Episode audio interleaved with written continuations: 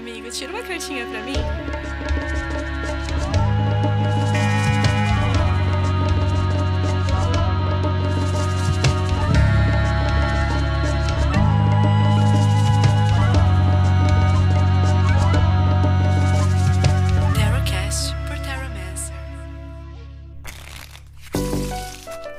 Faze o que tu queres, há de ser tudo da lei. Sejam muito bem-vindos. Eu sou Juliano Ferrari do Terramancer e esse é o podcast Tira uma cartinha pra mim.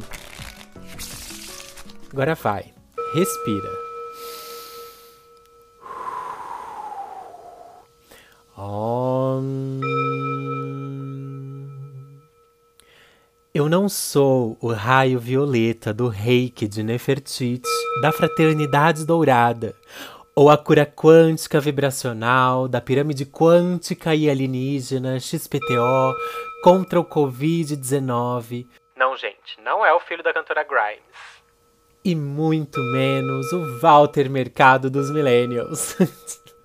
Mas, se você quisesse jogar comigo nessa jornada dos mistérios da cartomancia e dos vários assuntos que o jovem místico, holístico e esotérico adora, mas sempre com aquela beliscadinha ardidinha, sem ser aquele consulente com perguntas que não são de bom tom, esse Tarocast é pra você.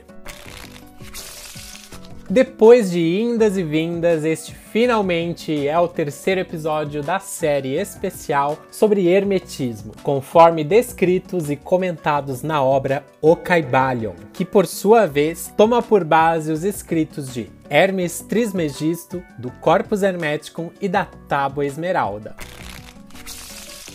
O Caibalion é provavelmente um dos livros mais populares entre os esotéricos e ocultistas, por conter os sete princípios herméticos e transmitir mensagens enriquecedoras que nos conduzem à reflexão, independente de qualquer tipo de iniciação, crença religiosa ou filosofia pessoal. Caibalion é uma obra capaz de iluminar a vida de quem lê com atenção, mas tem que ser em doses homeopáticas, tá? Não igual o pessoal faz lendo postagem de Instagram que mal presta atenção na legenda. Mas tem que ser aquela leitura que você faz suave, você vai degustando e que você se permita refletir e aprender alguma coisa a mais com esse seu rico, profundo conteúdo. É incrível que sempre que eu posto alguma coisa lá no perfil do Taromancer sobre o Caibalion, alguém comenta que tá lendo ou que já leu e o quanto essa compreensão dessas verdades tem aberto novos portais de percepção ou trazido uma nova expansão de consciência. Então, antes que alguém apareça por aí falando que ai, o hermetismo está ultrapassado, eu venho aqui recomendar a esse cristalzinho de luz para ultrapassar essas suas barreiras pessoais, né, de limitação, de ignorância, essa mania de superficialidade digital, né, acabou provocando nessa galera e dar o quê? Uma mergulhada profunda, né, nesses clássicos, de forma um pouco mais cuidadosa e assertiva. Afinal, segundo o próprio Caibalion, em qualquer lugar que estejam os vestígios do Mestre, os ouvidos daquele que estiver preparado para receber seu ensinamento se abrirão completamente. Quando os ouvidos do discípulo estão preparados para ouvir, então vêm os lábios para enchê-los de sabedoria.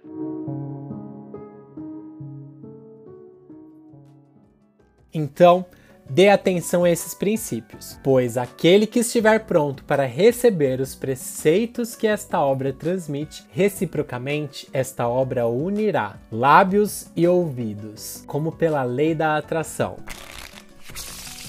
Agora, vamos rebobinar aqui um pouquinho, relembrar os sete princípios herméticos aqui comigo? Vamos lá. Princípio do mentalismo, da correspondência, da vibração, da polaridade, princípio do ritmo, de causa e efeito e o princípio de gênero. No primeiro capítulo da nossa aventura hermética, nós falamos sobre o universo mental, as portas do templo psíquico e mental do conhecimento. Nossa segunda parada nessa aventura hermética foi pelo princípio da correspondência, o caminho que conduz o conhecido ao desconhecido. E hoje, este episódio encerra a verdade que a ciência moderna já confirmou e que foi enunciada há milhares de anos pelos mestres do Antigo Egito. Este princípio diz assim: Nada está parado, tudo se move tudo vibra. Ou seja, o movimento ele é manifesto em absolutamente tudo no universo. Nada está em estado de repouso. Tudo está se movendo, vibrando e circulando. É como diria aquele nosso camarada chamado Heráclito de Éfeso em sua teoria do devir. Ninguém pode entrar duas vezes no mesmo rio, pois quando nele se entra novamente, não se encontram as mesmas águas e o próprio ser já se modificou. Tudo flui e nada permanece. Ninguém se banha duas vezes no mesmo rio. Quando emergimos, águas novas substituem aquelas que nos banharam antes. O universo anda num eterno fluir, com cada coisa sendo e não sendo ao mesmo tempo. Lá para o século XIX, a ciência física redescobriu esse princípio de movimento e vibração constantes e os estudos do século XX acrescentaram novas provas adicionais da exatidão e verdade desta doutrina hermética secular. Mas, além disso, descobriu-se que as diferenças entre as diversas manifestações, elas se devem inteiramente à variação da escala e do modo das vibrações. Já o todo em si mesmo, ele manifesta uma constante vibração, mas de um grau tão infinito e de intensidade de movimento tão rápidos que praticamente pode ser considerado como um estado de repouso. Imagine você que o espírito ele está num lado mega sutil do polo de vibração e no outro polo encontramos modalidades extremamente densas e mais grosseiras da matéria. Estes dois polos, eles estão a milhões de milhões de graus e modos de vibração entre si. Um exemplo que a gente pode trazer aqui é a forma como funciona a árvore das vidas na cabala hermética. E quem me acompanha aqui sabe que eu adoro trazer um cabalismo pro meio da conversa, né? Eu não sei quantos de vocês aqui estão familiarizados com este conceito e aquele monte de nome hebraico e esquisito, né? Mas bem resumidamente, a árvore da vida, ela pretende simbolizar todo o universo. Como diria Robert Wang em sua obra O Tarô Cabalístico, a árvore das vidas é um diagrama ilusoriamente simples constituído de 10 esferas, chamadas Sefirot, e por 22 linhas de ligação, chamadas caminhos. As Sefirot e os caminhos são chamados coletivamente de 32 caminhos de sabedoria.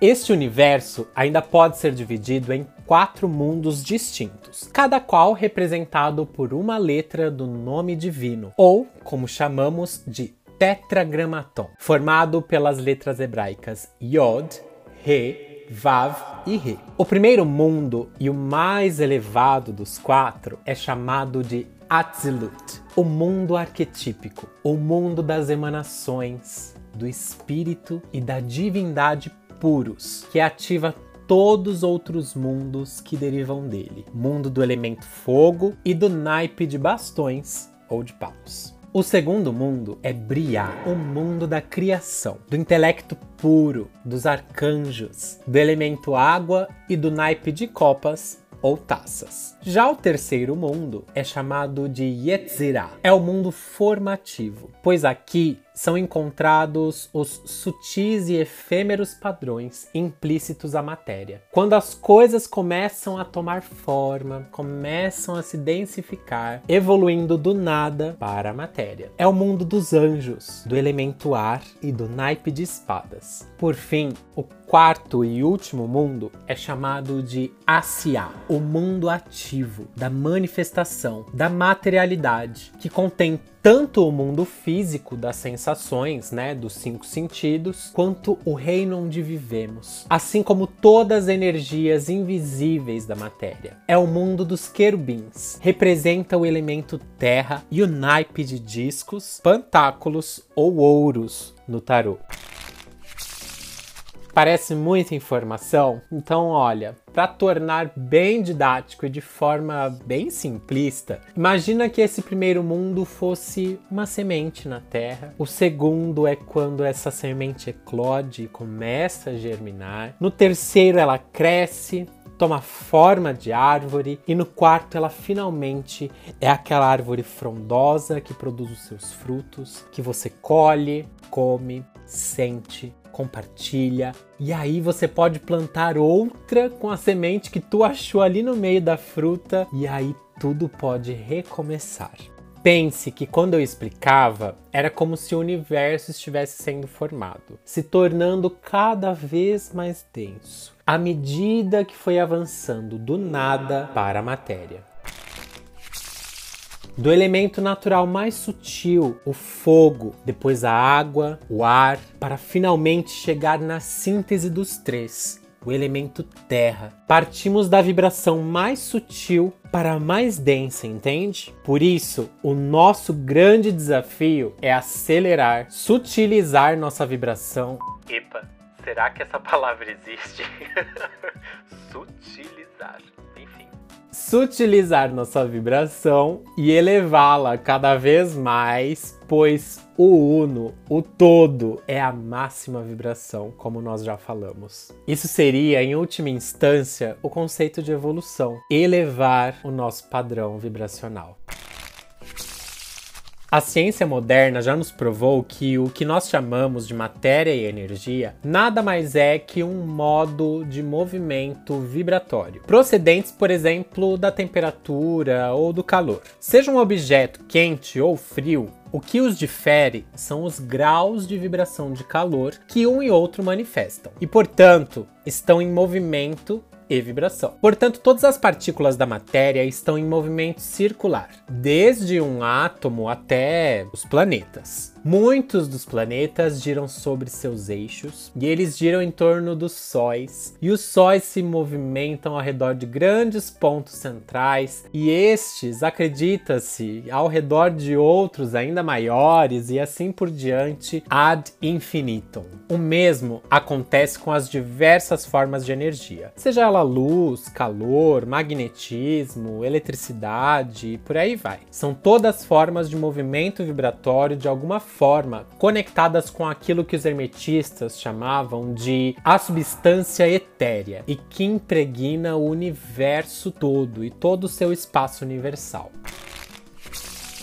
Se um objeto for submetido a constantes aumentos em seus graus e modos de vibração, ele vai começar a emitir vibrações de luz, de calor, enfim, mas ele nunca vai se decompor. Ele simplesmente irá ocupar posições mais altas na escala de vibração, na qual essas formas de energia acabam sendo liberadas. Então, tudo se modifica sempre. E é por isso que nós vamos além da ciência moderna e aprender aprendemos pelos preceitos herméticos que toda manifestação de pensamento, emoção, raciocínio, vontade ou desejo, ou qualquer condição ou estado mental, são acompanhados por vibrações.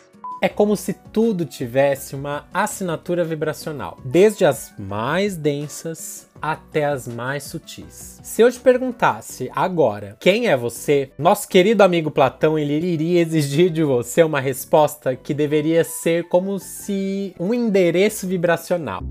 Taromenser, eu sou uma pessoa que vibra diante de atos de honra, de justiça, de democracia, de benevolência, se sensibiliza com a condição limitada da humanidade, enfim.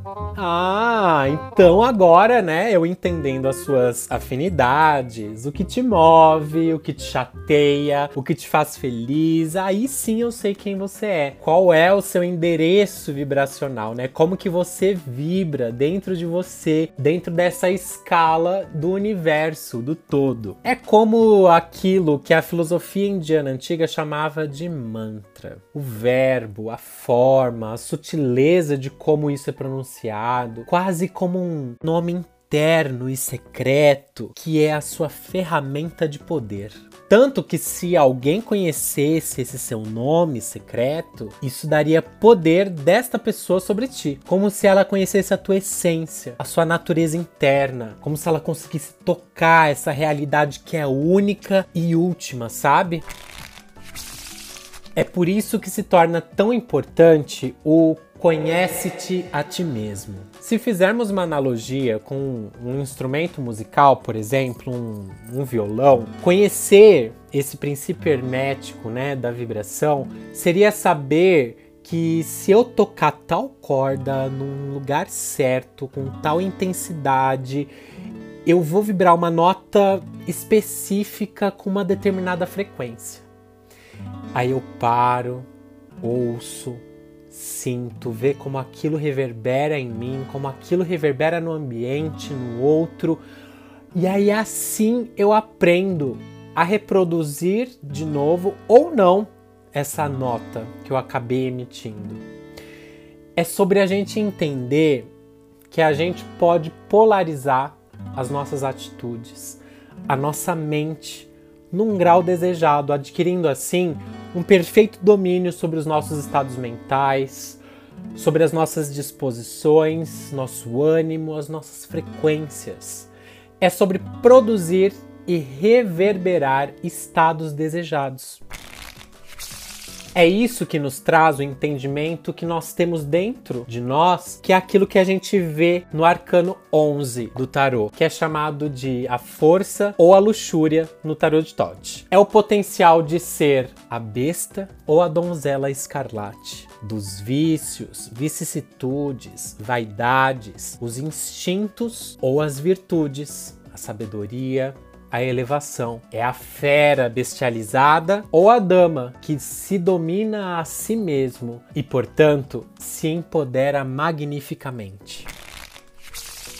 Escolha aquilo que você quer reverberar, não seja escolhido. Saiba quais cordas que você quer tocar dentro de você. Faça você a sua melodia. Faça da sua vida uma canção que você escolheu tocar. Porque você quer, porque você se conhece, porque isso representa você, a sua essência, a sua identidade. Acredite na capacidade que você tem de produzir melodias muito sutis dentro de você. Aprenda a trabalhar a transmutação mental, energética e vibracional, que é o que a gente vê muito no arcano 14, a arte ou a temperança. Pelo princípio de correspondência, na física, o movimento ele gera força centrípeta e centrífuga. Assim como nós também podemos atrair ou irradiar energia por meio das nossas ações, por meio das nossas vibrações e acabar influenciando o mundo à nossa volta. É você quem polariza sua mente no grau desejado. E compreendendo este princípio, você tem em posse um grande cetro de poder. Lembre-se sempre, nós somos seres humanos em uma jornada de aperfeiçoamento. A gente quer chegar num lugar de plenitude de valor, de virtude, de consciência e de sabedoria. Mas para isso, faz-se necessário vibrar em níveis cada vez mais sutis, nobres e elevados. Por fim, meus deuses e deusas, eu vou reforçar isso ao fim de cada princípio hermético que a gente for tratar aqui nessa jornada, comentando aqui na série, pois é de suma importância essa consideração. Conhecimento gera compromisso senão é pura vaidade. O Caibalion ele encerra com um conselho que sempre soa como mais uma advertência de Hermes Trismegisto. Guardai-vos da avareza mental e expressai em ação aquilo que aprendestes. Estudai os axiomas e aforismos mas praticai-os também. Só acessaremos a sabedoria do todo quando nos integrarmos a ele. O conhecimento é como a riqueza, destinado ao uso. A lei do uso é universal e aquele que viola esta lei sofre por causa do seu conflito com as forças naturais.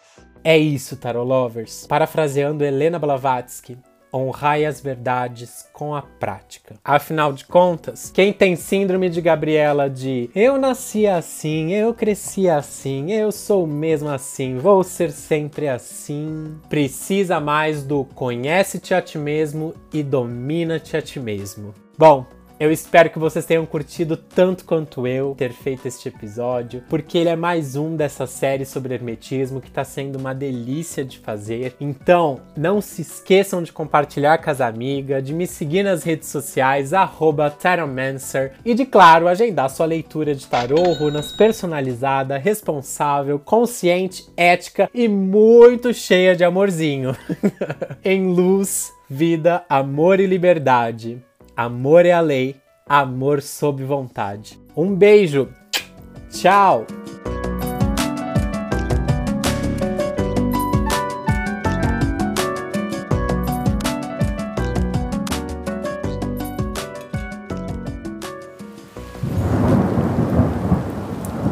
Este podcast foi editado por Nothing Matters Produções.